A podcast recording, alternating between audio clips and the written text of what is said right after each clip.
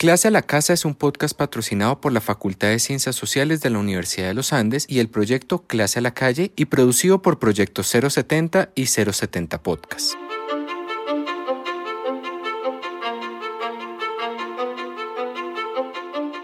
Bienvenidos a la segunda temporada de Clase a la Casa. Regresamos.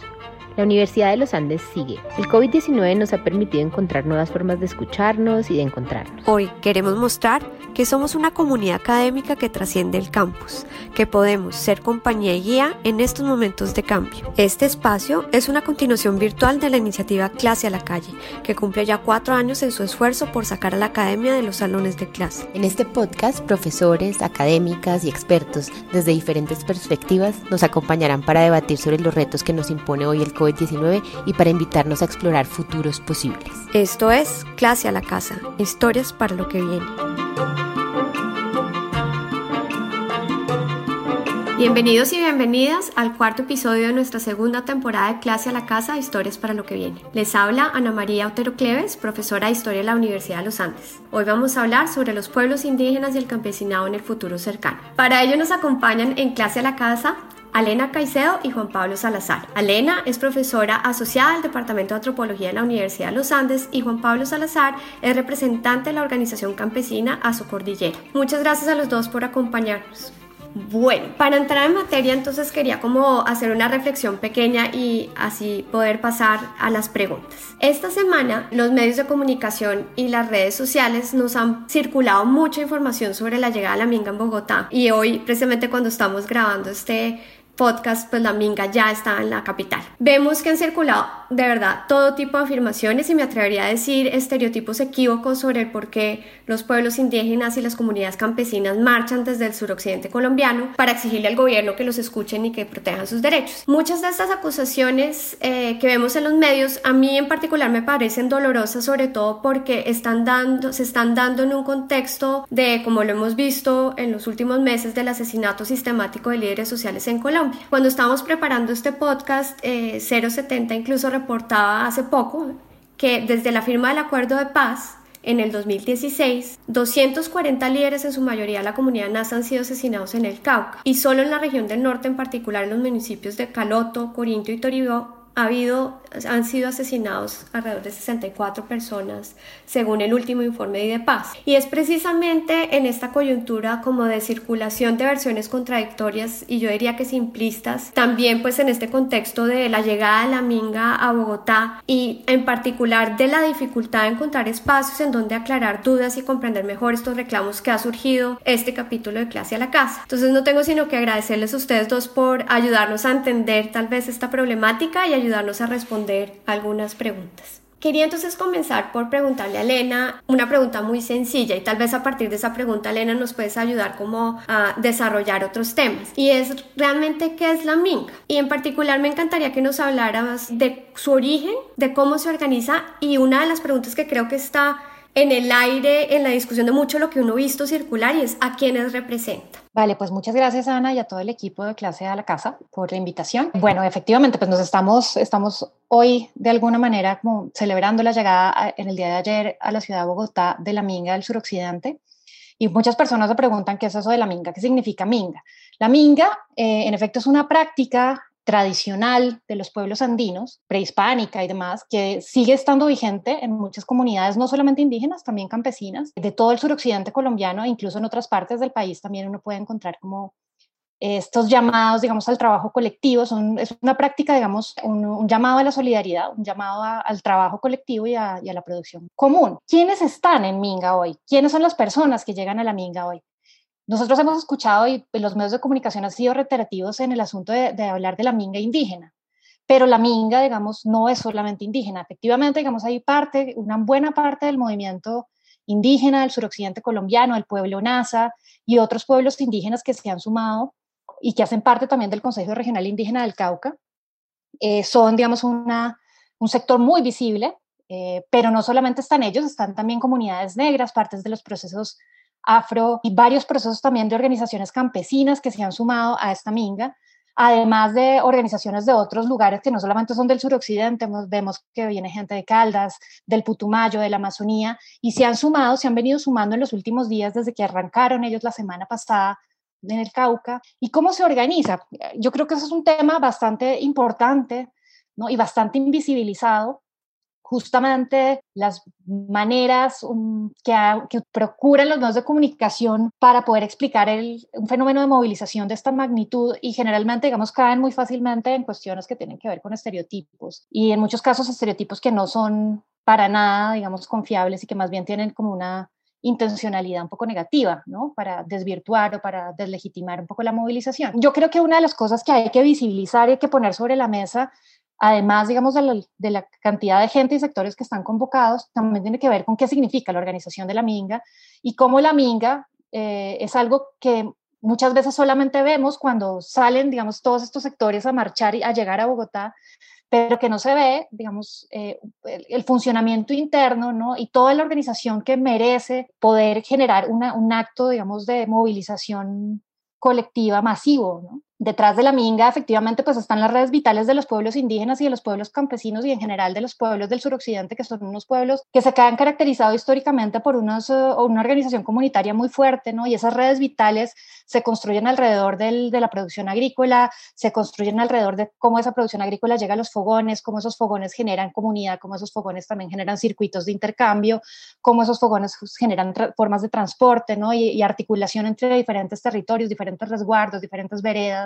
y corregimientos. Y es a partir, digamos, de esas redes vitales que realmente algo como lo que estamos viendo hoy, pues es posible que llegue a Bogotá. O sea, que diría uno que hay una organización detrás que nosotros no vemos mucho y que no visibilizan tanto los medios, ¿no? Y tienen que llegar a unos acuerdos, lo que dices tú, diferentes pueblos en plural, muchos resguardos en plural, un número muy amplio, de un sector además enorme de Colombia, que es el suroccidente colombiano, que tiene una tradición además de esas formas organizativas de tiempos atrás. O sea, ya los que han oído este podcast saben que yo siempre hablo de historia, pues obviamente es mi disciplina, pero uno puede rastrear esto siglos y siglos atrás. También es algo que, que, que tiene una tradición muy sólida y es lo que dices tú, esto no es espontáneo y se organizaron y marcharon, sino esto requiere de un trabajo enorme, imagino también de negociaciones internas muy, muy importantes. Sí, sin duda. Detrás de esto hay una articulación fuerte, a diferencia un poco de lo que, lo que estiman algunos sectores del gobierno actual y de los medios de comunicación que han hecho como un trabajo también de estigmatización bastante fuerte.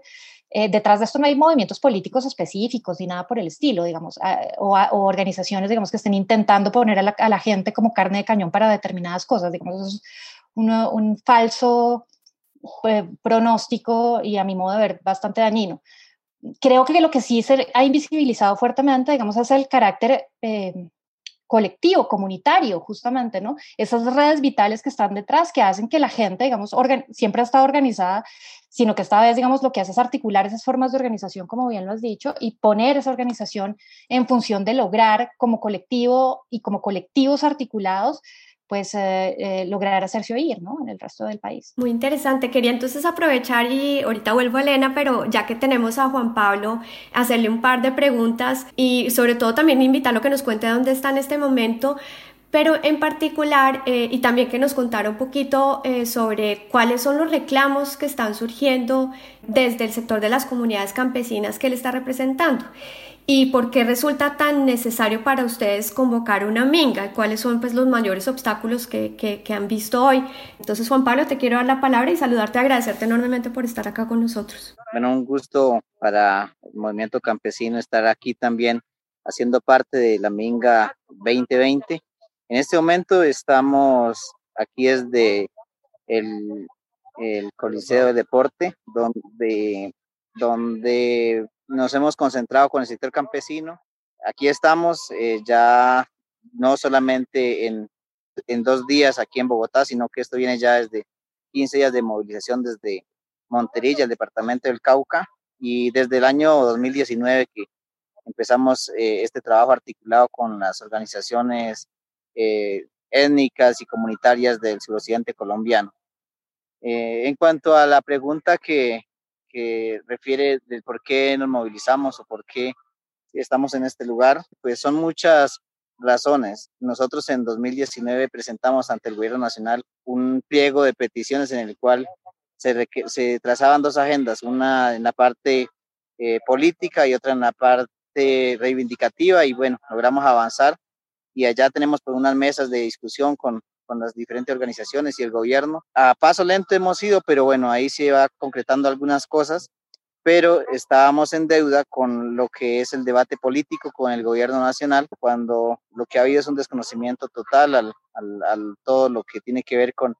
el acuerdo de paz. Y es por eso que hoy aquí en, en La Minga, eh, aquí en Bogotá, eh, no solamente están los indígenas, sino que también están los campesinos. De hecho, los mismos campesinos que en 2016 estuvieron o hemos estado al frente eh, llevándole a las comunidades los acuerdos de, del punto 4 de sustitución de cultivos de uso ilícito. Pues hoy la COCAN, que también está en este lugar, que hace parte, eh, gran parte del sector campesino, también está aquí reivindicando esa, esa justa lucha de, implementar los acuerdos de paz. Y aquí estamos para seguir eh, al frente de esas, de esas luchas por la tierra, por, nuestros territorios, por el reconocimiento de nuestras guardias. Todos son temas eh, políticos y por eso nos sumamos una vez más a esta minga del suroccidente colombiano.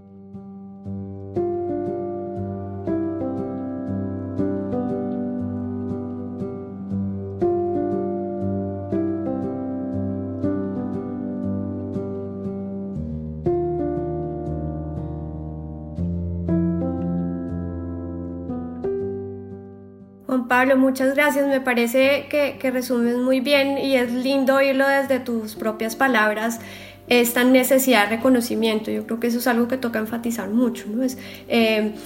el reconocimiento precisamente de, de unos acuerdos eh, y tú lo estás posicionando no nada más en unos reclamos de tierra, reconocimiento también de los, de los derechos que tienen ustedes ahí, sino en términos también eh, que me parece muy interesante del contexto del acuerdo de paz, que creo que eso es particular también de las movilizaciones que se han dado en los últimos años, es que esto se está dando el contexto de un acuerdo de paz que ya cumplimos cuatro años eh, y ante una reacción del gobierno frente a muchos de los puntos que se habían acordado ahí y algunas pues diferencias que tienen algunos sectores de la sociedad frente a si se están cumpliendo no suficientemente esos acuerdos. Y en ese sentido me, me encantaría oírlos a los dos, que exploráramos un poquito ¿En qué medida creen ustedes que los acuerdos de paz y sobre todo también la coyuntura de la pandemia ponen nuevos retos a, hacer precisamente estos reclamos eh, que nos decía Juan Pablo, a, entablar este diálogo que quieren entablar con el gobierno? Eh, si eso es como algo que genera una coyuntura muy particular, ¿esto qué quiere decir? Que la pandemia y los acuerdos de paz han dado como un eh, énfasis diferente a cómo se ha venido dando la, la protesta social y la movilización social en Colombia. Pero hay otra pregunta que a mí me da vueltas y me da vueltas y eh, creo que es parte también de lo que me ha llevado a leer un montón en medios, he leído columnas de lado y lado, y es esta queja que, que hay sobre la representación y sobre el lugar de la minga en un sistema democrático. Hay esta discusión... Eh, o esta tensión en quienes dicen es que hay unos es que la minga no hace parte del espacio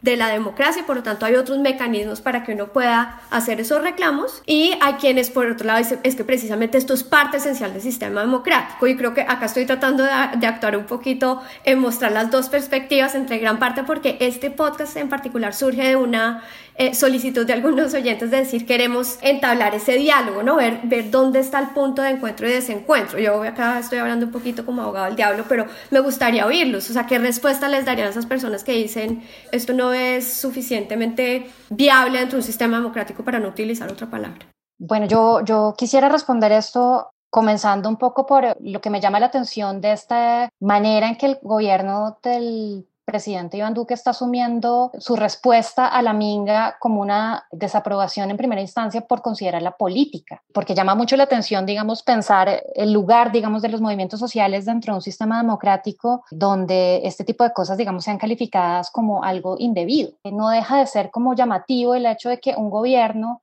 esté asumiendo que la participación masiva, ¿cierto?, de varios sectores y cada vez más sectores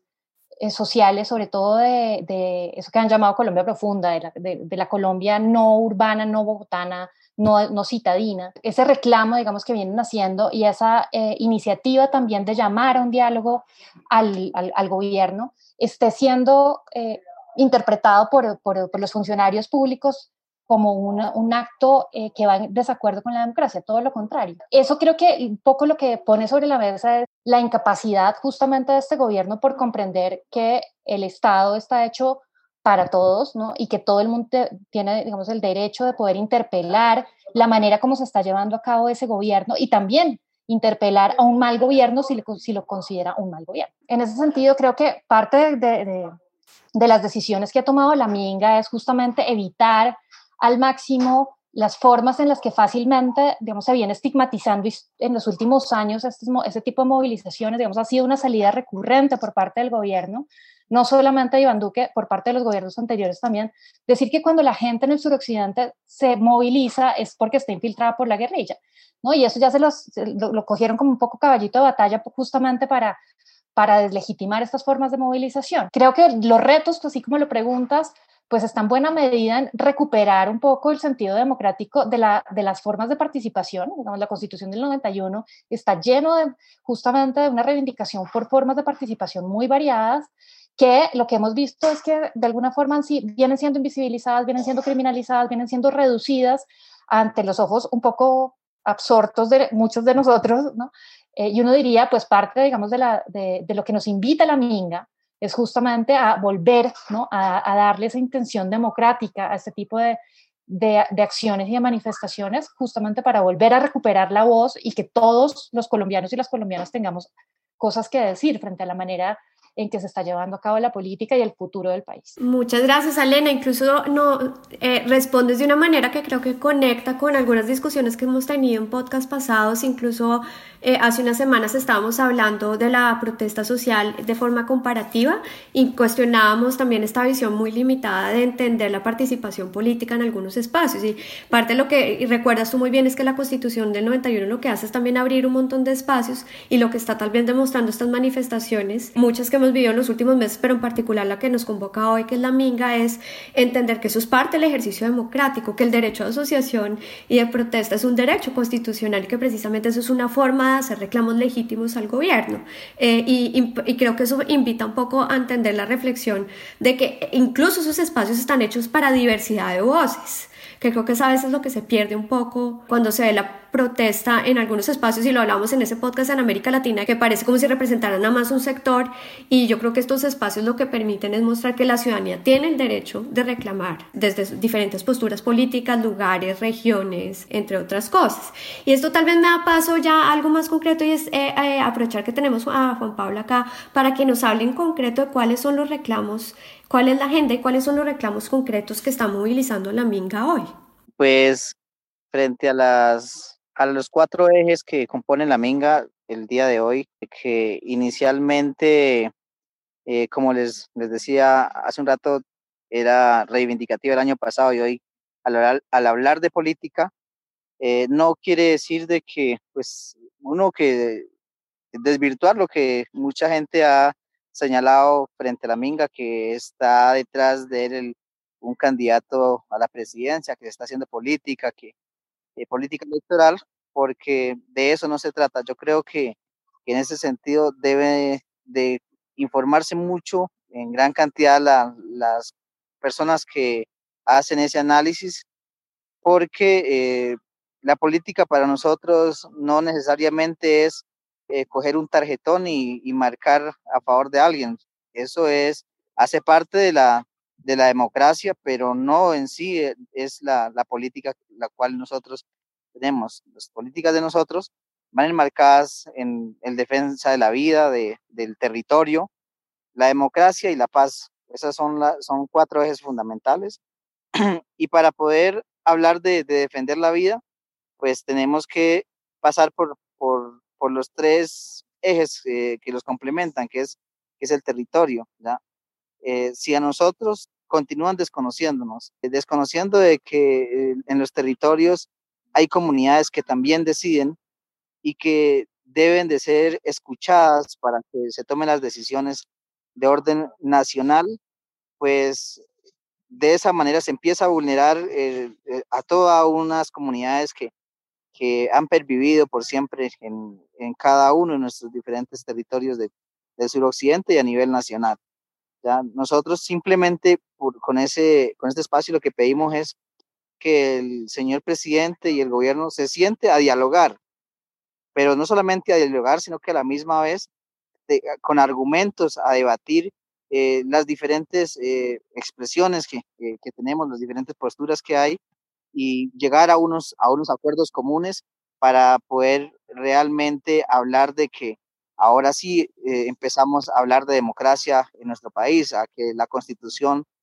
que se firmó en el 91 se empieza a cumplir. Hace aproximadamente unas dos horas se reporta la, la muerte violenta de una persona muy, muy querida en el departamento del Cauca que, que trabajó mucho en la campaña eh, presidencial de, de, que acaba de pasar. Entonces son cosas que vienen sucediendo y es el, el pan de día a día. Y nunca esperábamos de que pues simplemente fuera firmar el, el eh, que se firmara un acuerdo y que no se escuchara un tiro más, sino que realmente llegaran a las comunidades verdaderas soluciones. Y eso no pasa. Si, no, si las comunidades no, no hay la oportunidad de poder eh, capacitar a, las, a, a, nuestros jóvenes, de que al menos puedan llegar a una, a una educación superior, pues nunca vamos a poder hablar realmente de, de, una paz, de una justicia social que, es lo que venimos reivindicando desde hace mucho tiempo. Entonces, eh, eh, concluyo diciéndole a las personas que, que piensan que la minga está, eh, por hablarse que es una minga política, está vinculada a temas electorales, que no es así, simplemente que es un, es un espacio de diálogo y que está consagrado en la Constitución Política de Colombia, sino que hoy la Minga Suroccidente nos unimos para reclamar ese derecho y que de pronto la gente no estaba acostumbrada a esta clase de, manifestaciones, pero por el sentir, por la unidad que se viene tejiendo entre los diferentes,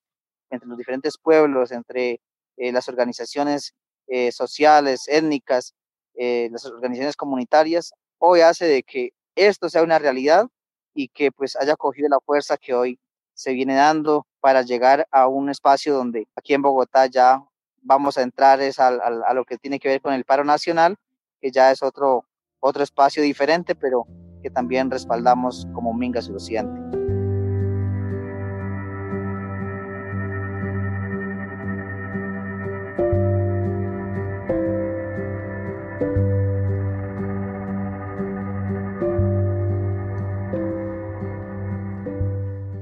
Muchísimas gracias Juan Pablo. Creo que nos dejas claridad sobre los reclamos, pero también sobre esta postura eh, del porqué de fondos. Es interesante oírte directamente, poder entender qué es lo que desean del gobierno y por qué precisamente eh, lo que desean es un diálogo y una verdadera escucha, digamos, de ciertos reclamos que tal vez eh, en esta tensión de, de centro-región se, se van o pasan desapercibidos. Eh, Alena, me gustaría, sé que en pocos minutos vas a tener un evento eh, que va a evaluar las continuidades y las discontinuidades de la protesta eh, social y tal vez eh, me gustaría preguntarte como uno de los temas nuestros en el podcast de esta temporada son futuros posibles, ¿cómo ves tú esto hacia adelante? Eh, en el sentido de qué crees que va a cambiar, cuáles van a ser las cosas que van a permanecer en términos de la reacción que estamos teniendo frente a la minga. Si tú estás viendo, tú que has estudiado esto de largo tiempo atrás también, si estás viendo un giro frente a la forma como por lo menos algunos sectores de la sociedad están reaccionando positivamente frente a la minga. Bueno, yo quisiera, pues no podría responder eso con certeza total, lo, te lo respondo desde mi